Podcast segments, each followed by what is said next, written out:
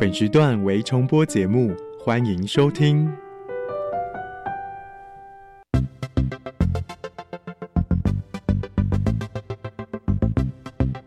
新科技大未来，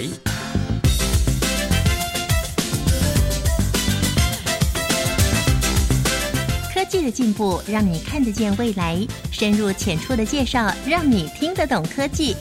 欢迎收听由谢若楠制作、吴一佳主持的《新科技大未来》。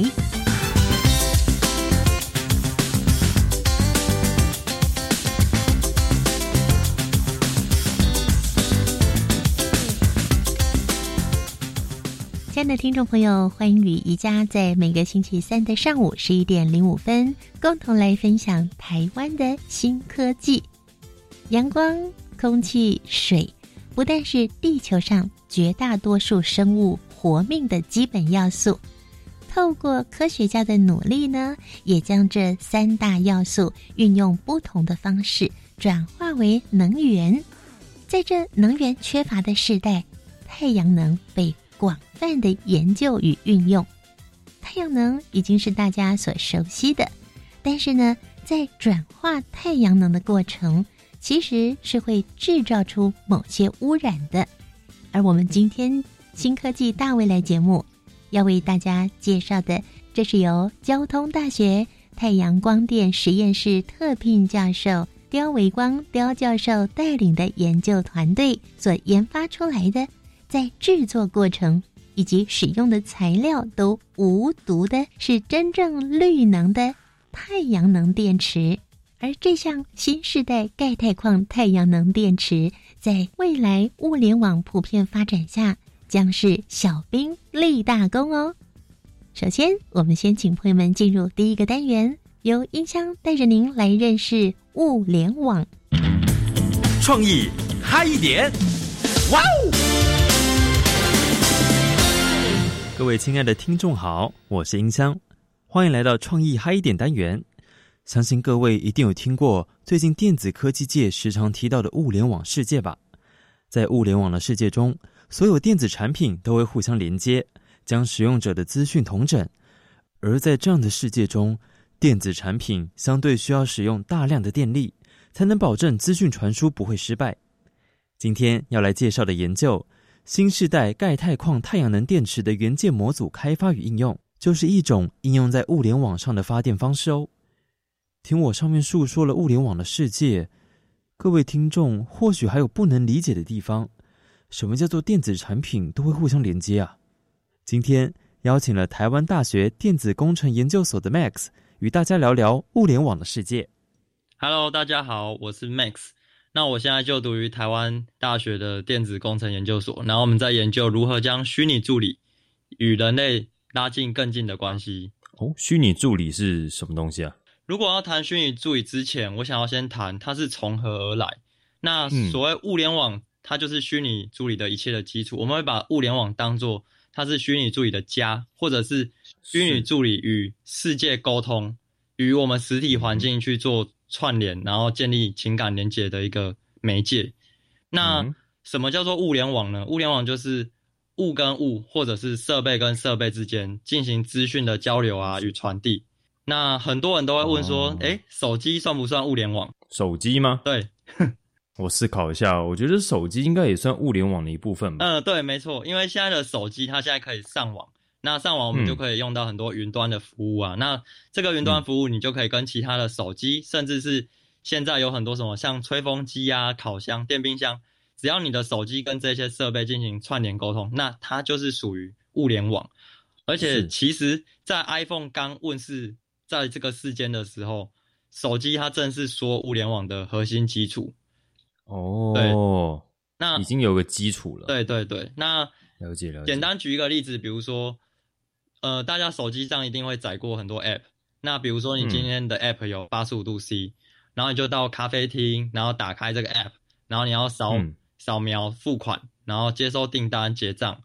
那商家他的 POS 机就会把他们的消费记录一并寄到你的手机里面。一方面，它也会串联到他们后台的会员管理系统，然后他们就会进行他的后台管理系统以及你的手机。去进行资料的比对，然后确认，哎，音箱你今天可能会有会员红利这样子一个资格。那这样的事情就是一个物联网的应用服务。哇，这样物联网感觉能做的事范围很大，就是你做了一件事，就会影响到其他事情，可能会有对对对对对那样子。对对对对，连环效应。对，说到连环效应，就是我们在传统上，我们用手机就只能在它的触控面板上面，然后去进行操作。那所谓物联网，它还它不断的去要模拟我们人类的身体器官，有点像是说我们的皮肤可以感受到外界它的温湿度变化。然后会知道，哎，今天天气很闷热，所以物联网它也会这样子的方式去感测，说，哎，现在是不是有空气污染啊？然后现在温度多少？对，湿度多少？对对对，那甚至一样就是我说，就可以去模拟我们各种感官，所以它当然也会像是有耳朵，它可以去听人类在讲什么，或者是它可以去看它现在眼前所发生的情况是什么。所以这个是将来可能就是一只手机可以做到的事情哎，聪明，对，这个就是。更进一步的 AI 啊，就是他们现在一直在主打说，把这样的云端服务直接绑定在呃，我们称为本地端，就是离你比较近的，因为我们会分云端底下会有一个雾端，那雾端在接触的就是地面嘛，所以我们叫做本地端，在本地端它就可以进行这个模拟人类的感官，这样。那是了解，现在已经有一家公司，也就是 Google，Google 一直在尽力的在做这件事情。那在今年才今年才刚发生，就是全球已经发布十亿台的设备，已经支援这样的虚拟助理。Google 啊，对，是 Google。那这么厉害？而且今天的报道才说，Google 的所谓的物联网的硬体设备，就是不只是手机，它也开始，它有那些相关周边的那些音箱等等，也是在最近开始要在台湾正式贩售了。但很多人都会觉得说，哎。那物联网设备其实它已经行之有年，在我们生活中已经做蛮久。那我想要讲的是，它最近带来的一个比较大两个转变。对，那第一个转变就是说，现在各家大厂，像是美国的亚马逊啊、Google，他们都去研究发现说，我们人类都是借由语言的方式形塑成文化，文化在形成我们的网络关系，所以他们也认为。人类跟机器交流沟通的方式也是透过语言的方式，然后再加上因为麦克风的模组其实是非常便宜，所以他们现在会把很多的设备置入这样的麦克风模组，那就形成当时的第一个 AI 加上物联网 IOT 的产品，就是智慧音箱。是啊，请请问 IOT 是什么东西啊？哦，就是我刚才说物联网，对对对，Internet of Things 这样子。OK，了解了解。所以这个物联网就是。呃，现在已经开始算是在以实体的方式量产，对，是这个状况，对，没错。所以代表应该过不久，可能全人类就已经开始会真的进入物联网的这个怀抱，它会正式的开始慢慢的影响我们的日常生活。对，没错，因为物联网这个设备，它其实在全球已经潜移默化在影响我们生活，但是。今天可以跟大家分享说，为什么在台湾可能还没有那么明确的感受到物联网好像已经渗透到我们的整个生活。其实这也是有一些天生的差异啊，因为我们台湾的地缘比较小，那嗯哼，所以我们的每个家庭的整个空间是比较小的，所以不会像我刚才讲的美国他们的地大物博，所以我可能房间跟房间，甚至是整个房间的范围，我可以借由这个物联网的方式。可以比较远距离的去操控一些我要的东西，这是第一个。可以在我的房间，然后叫机器人泡一杯咖啡进来。对对对对对。那个时候我们的 真酷。我们那时候遇到就是，比如说爸爸在房间里面，他就会在三楼，然后直接借由智慧音箱，然后去控制他一楼这边的，比如说。那个电锅要开始热预热，然后或者是电视打开，然后要让他们的家人开始跳早操。哦，对对对，这就是所谓刚才物跟物设备跟设设备之间的沟通。哦，再我也很想要分享，刚才音箱提到，为什么台湾还有另一个无法，就是还没有很明确感受到一个重要原因，就是现在美国跟大陆他们会那么受欢迎，还有一个观点就是我们在戏谷的时候刚好遇到。Siri 当时的发明者，他们有提，他就有提到说，为什么他会想要离开 Apple，然后后来他自己去成立新公司，并且和 Samsung 合作，然后打造了一个叫 Bixby。那 Bixby 它其实就是一个另外一个虚拟助理。嗯，那因为他的理念是认为说，虚拟助理它应该就像是我们的 App 一样，因为所谓 App 就是说，你今天买来手机，买买了一台手机，那你手机一定会有预载很多应用程式嘛？比如说，你可以设定闹钟啊，或是听音乐啊。对，那其实，在欧美跟大陆，还有一个是日本啊，其实是主要是这三大市场。这三大市场他们都已经在推，就是刚刚的物联网设备，它上面的服务都是可以扩充的。这样的 AI 加上 IOT 的新的概念是以前前所未有的，这个是从二零一七才开始慢慢发酵的。这种所谓的智慧音箱，就有点像是当年的手机这种感觉嘛？没错，没错。了解。那我可以分享一下，像所谓的 Google 语音助理是一个什么东西？好啊，好啊，没问题。好，那比如说这个 Alexa，ask baby Groot what time is it？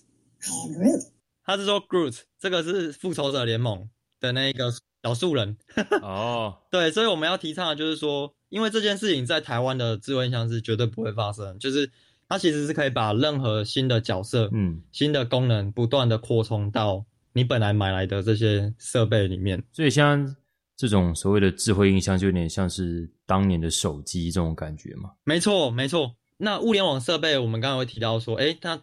它其实是一个跟人类沟通一个方式，是对。那所以其实这些大厂们他们都在做一件事情，就是让这些物联网设备可以像变形金刚一样，它是具有人灵魂、具有人格、具有自己的个性的，就是对。然后这样的个性其实也已经发生在一些比较实用，我觉得对这个社会帮助很大的地方，像是他们可以把这样子的虚拟助手。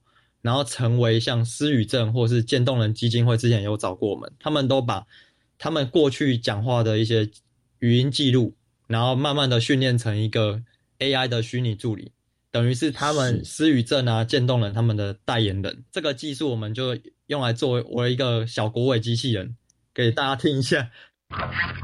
This is Max. Welcome to National Education Radio.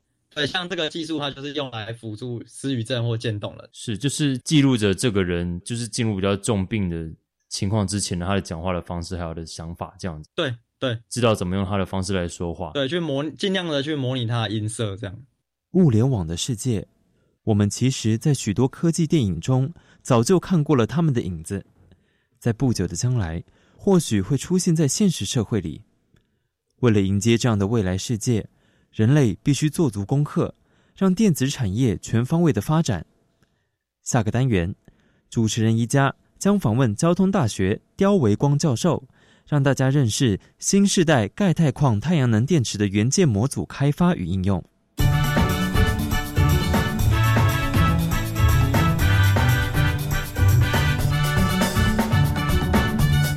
我们的钙钛矿太阳能电池跟超级电容搭配以后呢，可以重复的使用，然后也不用换电池。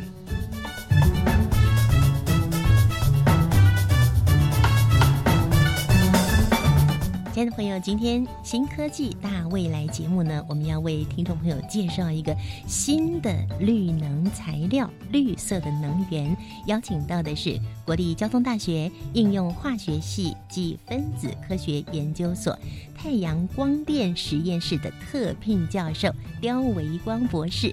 刁老师您好。哎，吴小姐好，哎，各位听众朋友大家好。今天要带来一个非常有希望的一个绿色能源的研究啊，那这个呢叫做新世代钙钛矿太阳能电池。那在介绍这项研究之前，我们先请刁老师来跟听众朋友介绍一下，当时为什么会做这样的一项研究呢？三十年前，在瑞士有一位科学家。他是新时代太阳能电池之父，现在已经七十五岁了，在研究上呢是非常积极的。当时呢开发的电池叫做染料敏化太阳能电池，染料。染料就是染布的那个染布的染料，嗯，过过敏的敏，对，过敏的敏，染料敏化化学的化。学的化，为什么叫敏化呢？因为它是在这个 TiO2 二氧化钛上面。让染料吸附上去，那这些染料是有颜色的，刚好可以捕捉太阳光里面的可见光的部分。哇，好有意思哦！染料它可以去捕捉太阳光里面的可见光，哎，非常有趣的是，这个技术就从一九九零年开始发展以后，到了二零一零年达到巅峰。基本上我们在看太阳能电池到底有没有用，就是看它的效率。因为你效率越高，你的面积就不需要那么大。效率跟面积的这样关系，所以效率越高，成本就会越越低。嗯，那发电量当然就越高了。嗯哼，到了二零一零年，这个燃料敏化的这个效率大概达到十到十二 percent，等于说从它一开始发展就有七到十，经过二十年还是十到十二，它遇到瓶颈。它的好处是它可以做成各种不同颜色的电池。燃料敏化的一个缺点就是它的电解液是液态的。就像我们现在用的碱性电池，它是液态电解液，我们必须要常常换。假如你不注意的话，嗯，它漏液了，嗯你的遥控器就报销了。对对对，所以这个是它的一个很大的一个罩门。嗯好，效率没有办法进一步提升。那所以从二零零九年开始呢，就有一位日本的科学家宫坂利米亚萨卡，他就提出钙钛矿太阳能电池的概念。嗯那二零零九首先发表出来的这个钙钛矿太阳能电池，就是以燃料敏化太阳能电池的架构为基础，嗯，把燃料用钙钛矿来取代，不用染料了，不用燃料。是用用钙钛矿来取代了燃料。对，嗯，那那时候的效率是三点八 percent，蛮小的。因为当时燃料明化就有超过十对 percent，、呀、就十到十二啦，所以在二零零九年没有人理他。太小了。对那什么是钙钛矿呢？钙钛矿就是三种元素，它是一个在天然矿石里面存在的一个成分，在一八三九年十九世纪初，由德国的矿物学家叫做 Rose，他首先发现这样的一个矿石，他发现的，他发现嗯。然后不久之后被俄国的矿物学家 Perovsky 他来命名，所以就命名英文名字就叫做 Perovsky。哦，那 Perovsky 基本上就是钙钛矿。那嗯三种元素包括了钙 Ca、钛 Ti，还有氧 O3，、它的结构就是 CaTiO3。那我们用一个简单的公式化学式来描述它，它就是 A B X three，这是它的一个晶体的结构，也就好像是常吃的盐巴、氯化钠。嗯好，那我们都说它是 NaCl，因为它是氯化钠。嗯但实际上它不是一个分子，而是它是一个有序排列的一个离子晶体。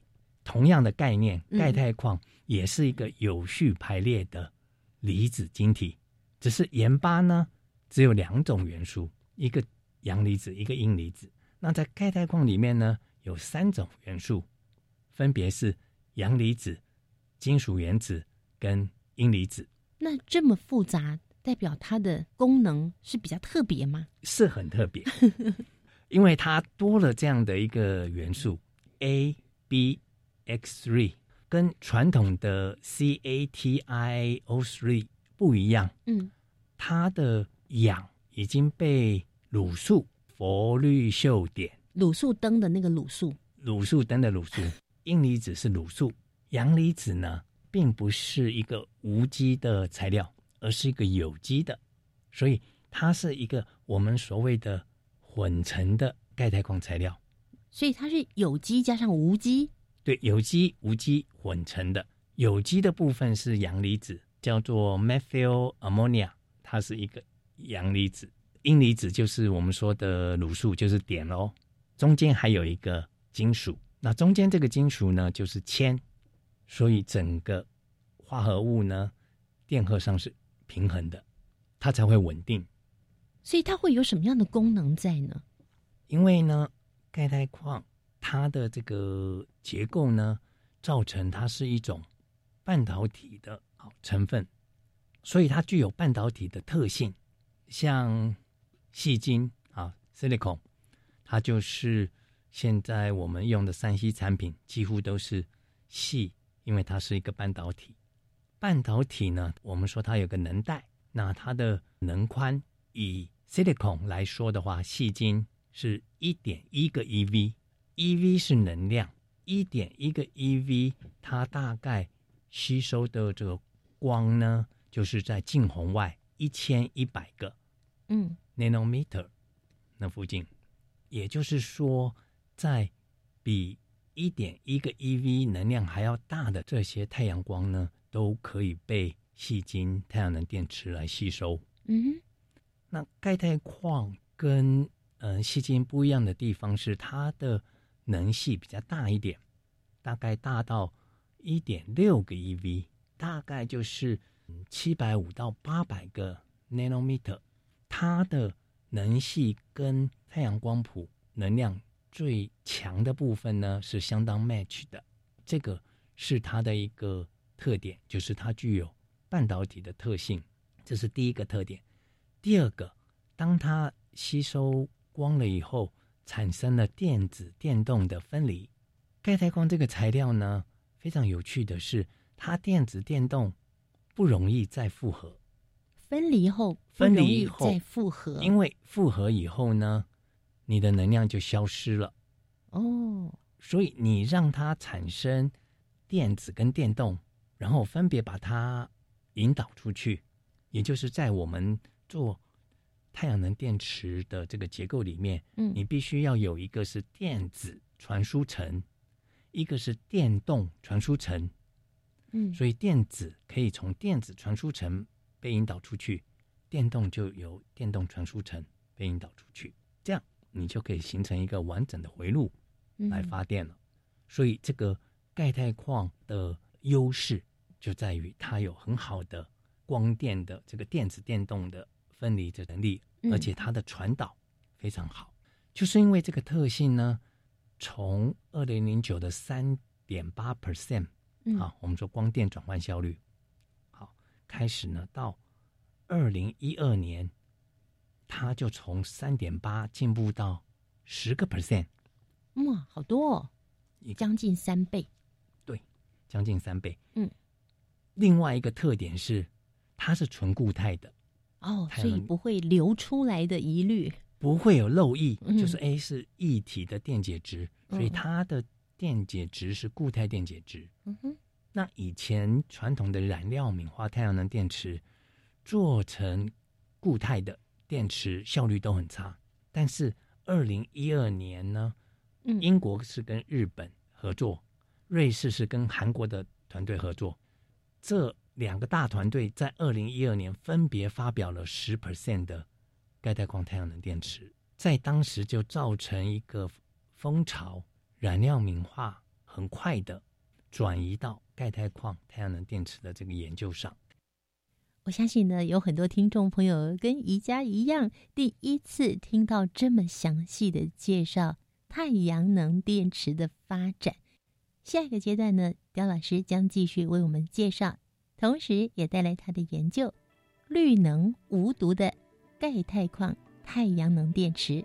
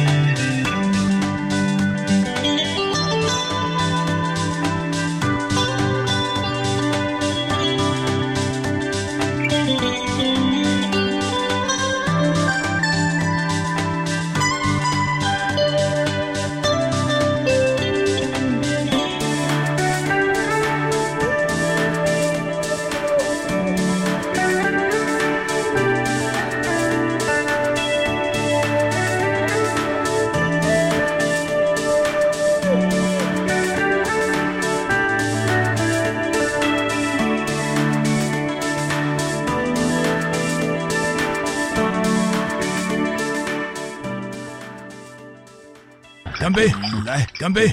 喝完回家了。爸爸天天喝酒打牌，妈妈负气离家，我还有年幼的弟妹要照顾，我不知道该怎么办。如果你有家庭、亲子沟通或自我调试等问题，欢迎打电话给家庭教育咨询专线四一二八一八五，让专业职工协助您找出更多处理的方法。以上广告，教育部提供。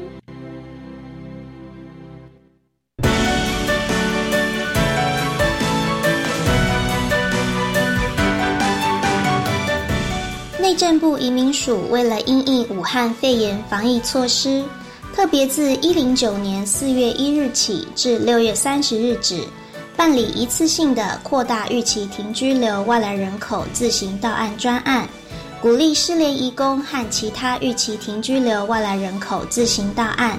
自行到案者不收容，缴最低罚还新台币两千元，且不管至禁止入国的期间。移民署会协助他们办理返国手续，让他们可以安心且尽速回家与家人团聚。请大家告诉身边预期至台的外籍亲友，赶快把握机会自行到案。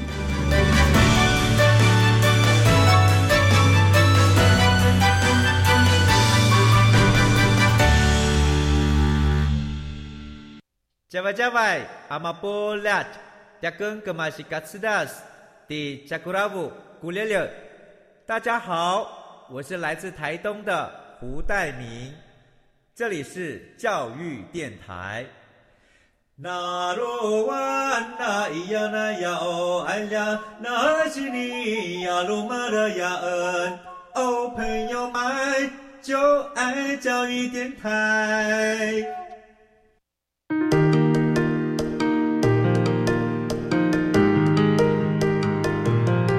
亲爱的朋友，你现在正在收听的是教育广播电台，每个星期三的上午十一点零五分进行到十二点钟，由谢若楠制作、宜家所主持的新科技大未来节目。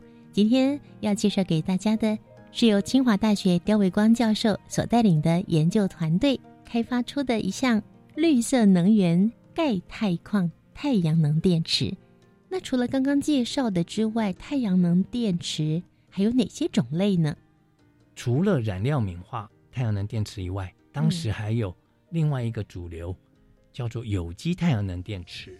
它是纯有机的，它是用高分子跟碳六十混掺的，所以它的元素来源是有机。是有机。那燃料敏化呢？是有机跟无机，因为它是要敏化在二氧化钛上，所以这两个是有很大的区隔。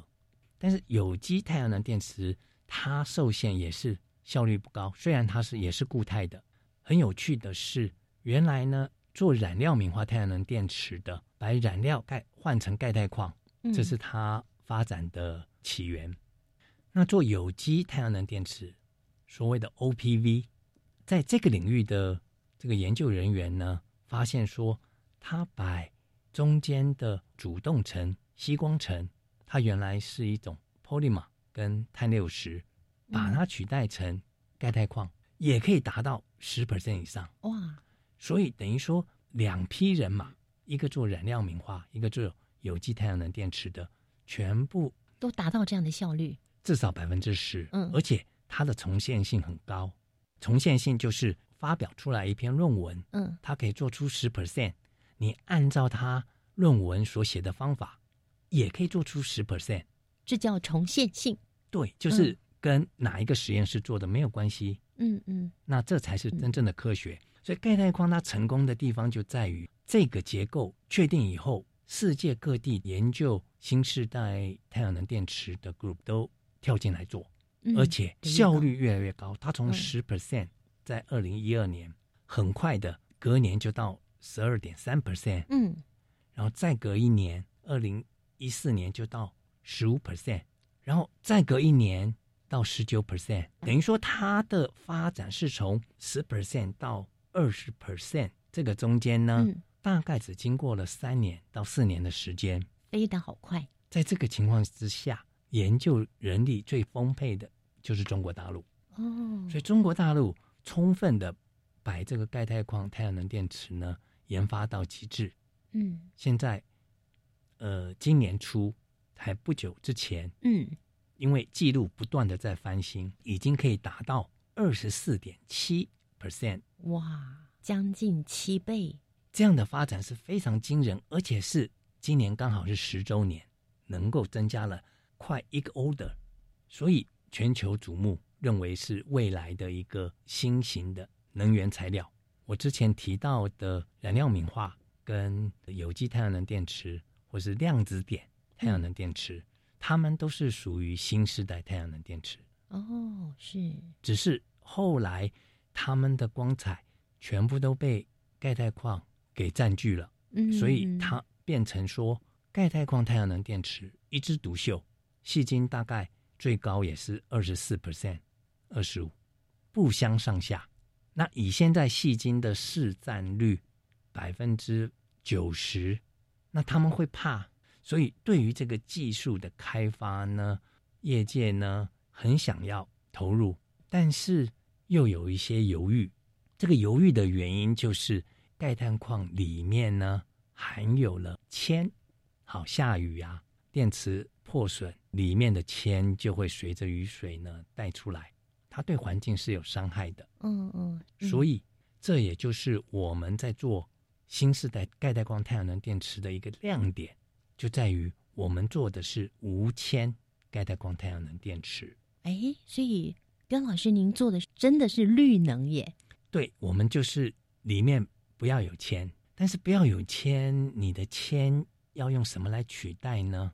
我们试了很多种元素，那刁老师，您刚刚讲说有铅这个部分呢，因为铅是有毒的嘛，它对环境、对人、对动植物是有害的。是的，那所以您的研究是把铅汰换掉，我们这几年的研究呢，专注在无铅钙钛矿太阳能电池的研发上。嗯，那刚开始呢，要做无铅是一个很大的挑战，因为利用传统有铅的钙钛矿的方式来做，效率是非常差的。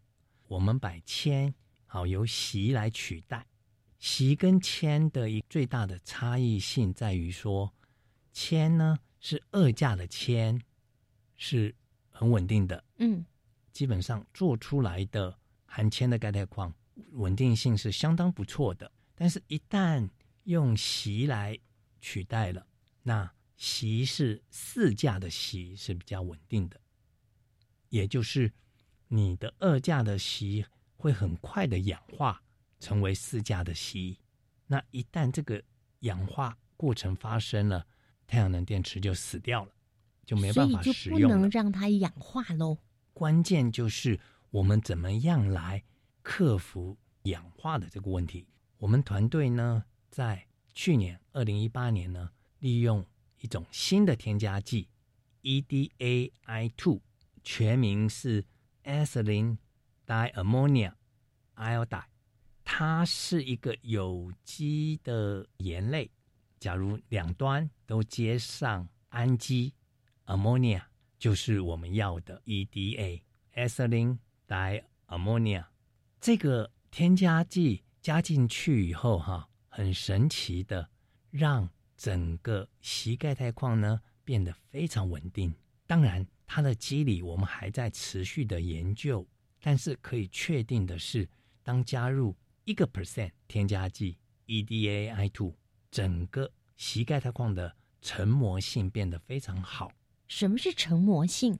我们新世代太阳能电池跟传统的细晶太阳能电池在制成上是完全不一样的，因为它是一个半导体的制成，它必须在无尘室里面才能够完成。对，还有一个重点，它的细晶好，也就是所谓的晶圆嘛，半导体最重要的一个材料。对于太阳能电池而言呢，它需要的纯度要求非常高，九十九点九九九九六个九。其实这个产业呢是一个耗能的产业。当你要得到太阳能来使用的时候，你必须先要花大量的能源去纯化你的细晶，然后你才能做成电池。过程中它消耗了大量的能源，非常大量。是得不偿失的。那相比较之下，您所研发出来的新时代钙钛矿太阳能电池又具备了哪些优点呢？我们的钙钛矿太阳能电池不需要昂贵的设备，不需要进无尘室，它只要在实验室里面，在一般的化学实验室就可以生成钙钛矿的前驱物容易。当你要在你的基板上形成这个膜的时候，这个溶液是溶溶在有机的溶剂里面，因为滴上去以后它不会摊平，所以你的这个旋转呢是让你的溶液呢能够摊平，平均的平均散布在各个地方。对，嗯所以叫旋转涂布。嗯，然后再加热，加热到七十度 C，一般的制成，把你的这个有机溶剂给赶掉。溶剂挥发以后呢，这个全驱物就会结合成晶体。我举个例子来讲，你有一杯盐水，嗯，洒在桌上，你看到的是一滩水。一滩水，假如你的盐水是浓度很高的，嗯，然后过一段时间以后，水分蒸发了，蒸发了，你就会看到一颗一颗的盐巴。结晶，嗯，对，这个所谓的成膜性，就是你看到的是一颗一颗的这个结晶呢，那就表示说它的结晶性虽然很好，但是它连接性不好。那做成钙钛矿太阳能电池的薄膜，你必须要把这些晶体呢，一个一个都要让它互相连接在一起。嗯这叫微晶，因为是在纳米层级，它每一颗晶体大概是两三百个纳米到四五百个纳米，但是必须连接的非常好，所以这个成膜性呢，就是钙钛矿太阳能电池的一个关键技术。当你的膜做得好的话，你用肉眼当然看不到它，但是可以看得出来，它像一面镜子一样。这么光滑，光滑，因为它的表面是纳米层级的这些晶粒排列的非常整齐、有序的排列。嗯，所以我们实验室呢，就是借由这个添加剂，所谓的 E EDAI two，使得它的成膜性变得非常好。这个添加剂它有某种作用，那这个作用我们后续还在利用镭射光谱的技术，在进一步的研究当中。哦，那基本上我们的这个实验证明出来说，这样的技术是可行的，而且它模做好以后，整个的元件效能可以大幅度的提升到接近十个 percent。这么快就接近十个 percent 啊！这是去年到今年目前为止的世界纪录，是世界纪录哎，是世界纪录。嗯，而且我们发表在非常知名的期刊，广泛的受到注目。到目前还没有人超越。据我所知，大陆已经有团队嗯发了我们，然后做得更好。当然，因为他们的人力充足，所以现在可能会有超过十、十一或十二 percent 的五千钙钛光太阳能电池，但是是因为有你们作为基础啊，以我们的为基础，对继续发展下去。所以在这么竞争的一个情况之下，我们就想到说，我们就算做到世界第一，它里面还是有铅。所以在当时的一个这个念头，就是我们要往无铅方面去走。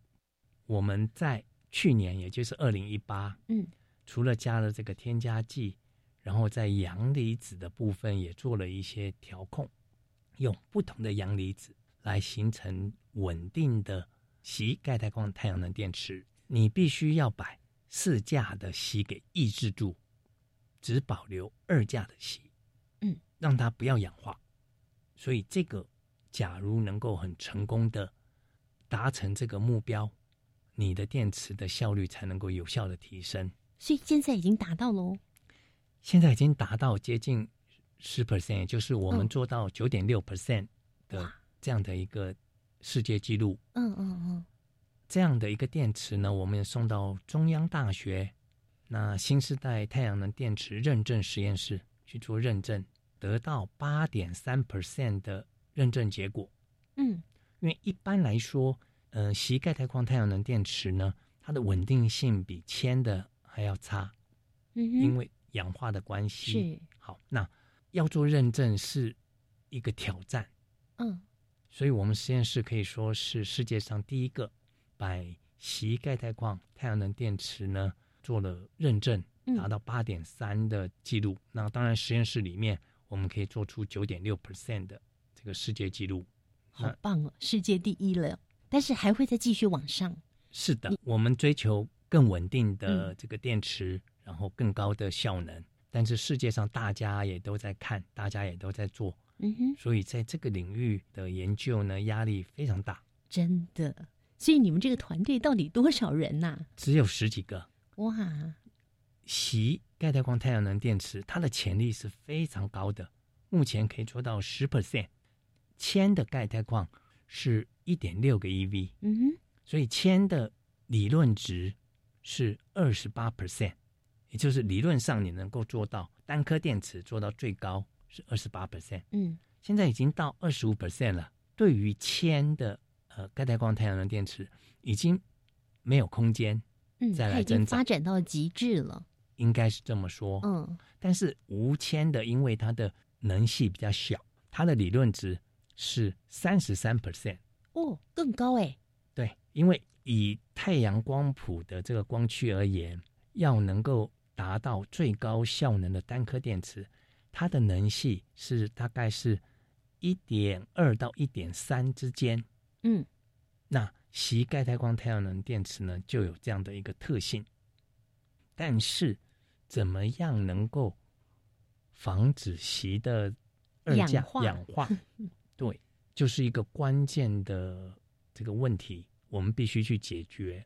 刘老师，您这样的一个研究发明，今年得到了有翔科技绿色能源的论文奖，哎，大大的恭喜！谢谢，这运气很好，有这个机会呢，刚好在去年呢，把这些成果都整理出来发表出去。这个基金会呢，也认为说我们是具有前瞻性的，所以给了我们这样的一个鼓励。它不但是太阳能光能的运用，而且是真的无铅无毒的绿色能源。是。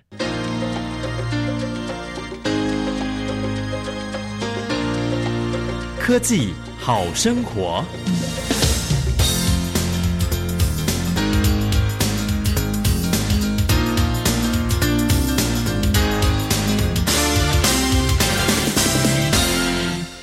像这样子的新时代钙钛矿太阳能电池，未来在生活上跟产业上的应用。是是怎么样的呢？也是跟那个细的太阳能电池差不多吗？不是，它的方向应该跟细晶太阳能电池有所区别。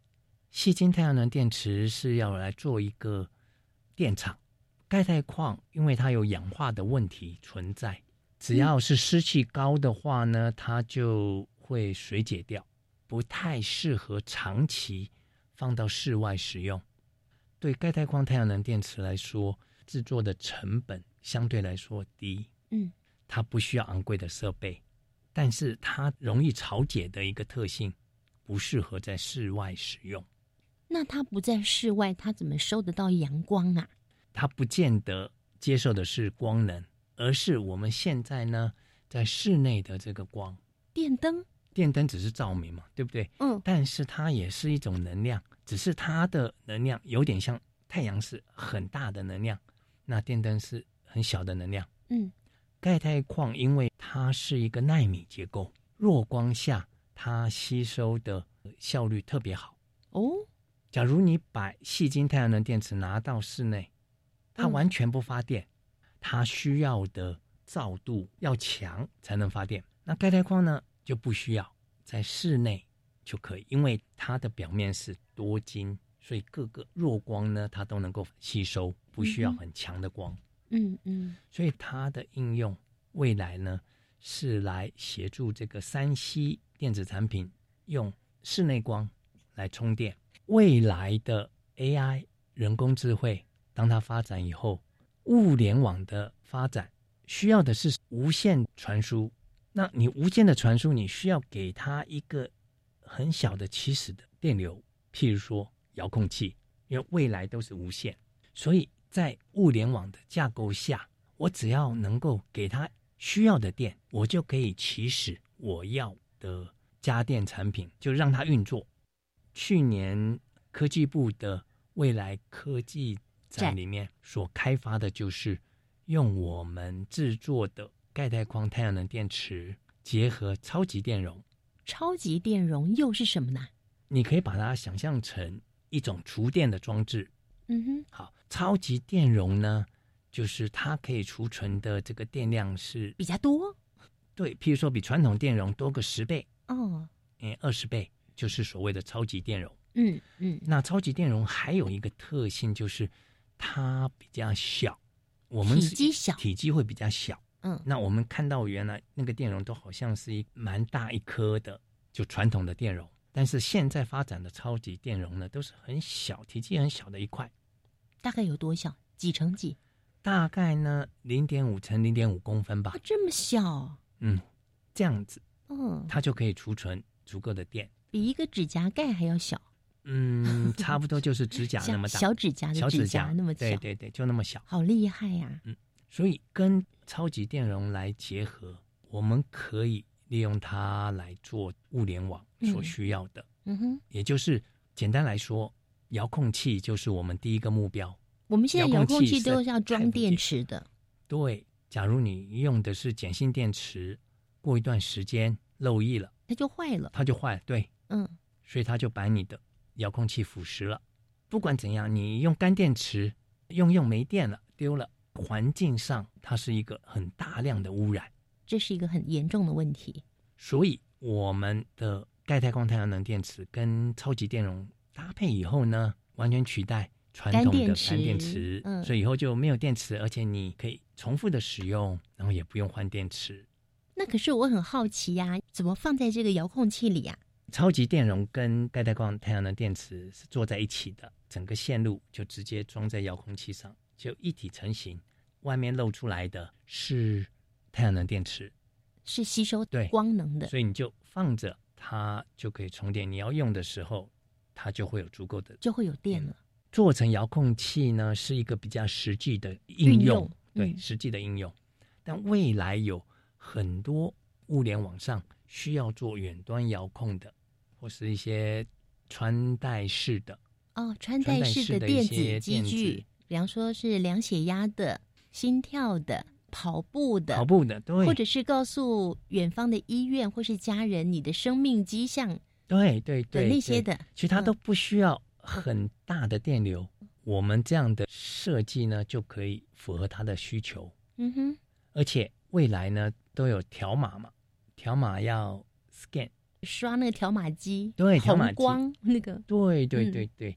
其实它所需要的电也不是很大，嗯，所以利用这样的一个设计，嗯，好，以后刷条码也变成无线的。听起来应用上还蛮广的。应该是而且都是在小小的东西，不需要太多电的地方。对，这是我们初步的想法。未来广泛的进入家庭，做这个智慧型的这个遥控方面的控制，它的电力的需求都不会很大。这就是我们想要开发的产品，未来的应用。钙钛矿它的应用不止在太阳能电池，嗯，这只是其中的一个主流。那钙钛矿它已经发展到。我们可以调控它的光谱，就调控它能系，能系小就是做太阳能电池，能系大变成有颜色了。现在的钙钛矿呢，黑黑的，因为它所有的可见光都吸收了，黑色的。你把它能系调大，它可以是红色的，可以是黄色、绿色、蓝色的，各种颜色有不同的功能吗？没有错，你现在就把太阳能电池反过来用，它就是 LED 或是。作为显示器，现在不是有量子点电视吗？都出来了，类似那样子的概念，只是量子点用的材料跟我们钙钛矿不一样，所以你要能够调控不同的颜色，就有两个方法，一个是改变它的结构，钙钛矿里面三个材料，当我把点换成锈，它就变成橘色的，原来是黑色的，先变橘色的，嗯，锈跟绿混掺。它的光谱呢，可以再往短波长，这个是它在光谱上的调控，可以作为 LED，可以作为显示器，也可以做成镭射，所以它的用途呢是非常广泛的。嗯哼，好，所以第一个是调控它的结构，第二个是调控它的尺寸。哇，它还有其他的应用就对了。有其他很多的应用，我们实验室呃最近也开发出这个利用它来作为光催化，当做催化剂。光的催化剂，那它要催化什么东西啊？CO2，我们说节能减碳呐。嗯，我们实验室最近的结果就是把钙钛矿的量子晶体做成很小，然后它吸收可见光，把 CO2 降解。我们都知道说 CO2 是造成温室效应的元凶，一些这个燃烧产生的二氧化碳。那怎么样能够让它减少呢？诶，我们利用我们的材料吸收光，CO2 呢，经过它的光催化，能够降解，产生甲烷。甲烷是天然气，它也是能源的一种，只是它有一个碳。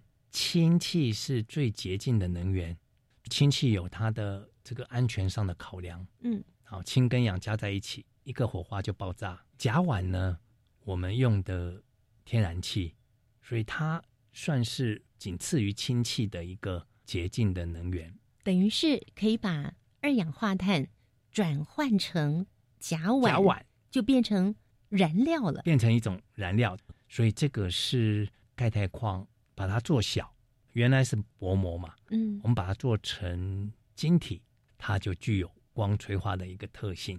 它的发展性还蛮多元的，非常多元化。那可是这个东西。会不会取得不易，或是很昂贵呀？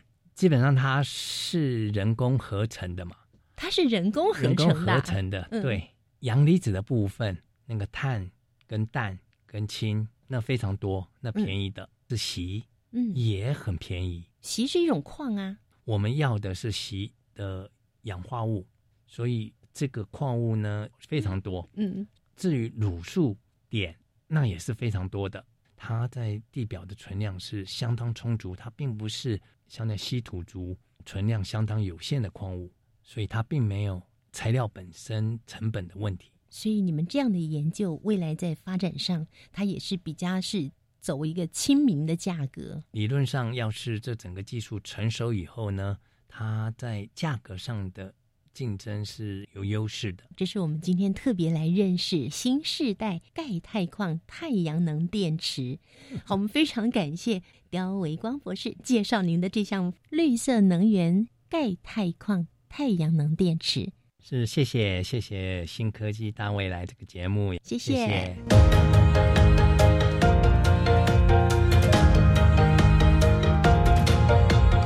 今天新科技大未来节目又再一次的跟听众朋友分享台湾科技世界第一，这是清华大学刁维光教授研究团队所开发的无铅钙钛矿太阳能电池。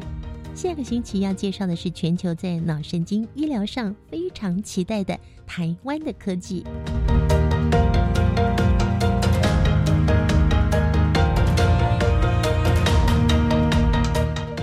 清大团队呢，目前研究的技术是无线微型化的脑神经诊疗晶片。那这个晶片是用台湾的机体电路技术呢，把神经的记录、神经的刺激，还有无线的电力传输，还有无线资料传输，通通整合在一个零点五公分乘零点五公分的晶片上。可以用在很多神经疾病的医疗，包含帕金森氏症、失智症、是忧郁症，都有机会用这样的技术去医疗。今天的节目就进行到这里了，我们期待下周三上午十一点零五分《新科技大未来》再会了，拜拜。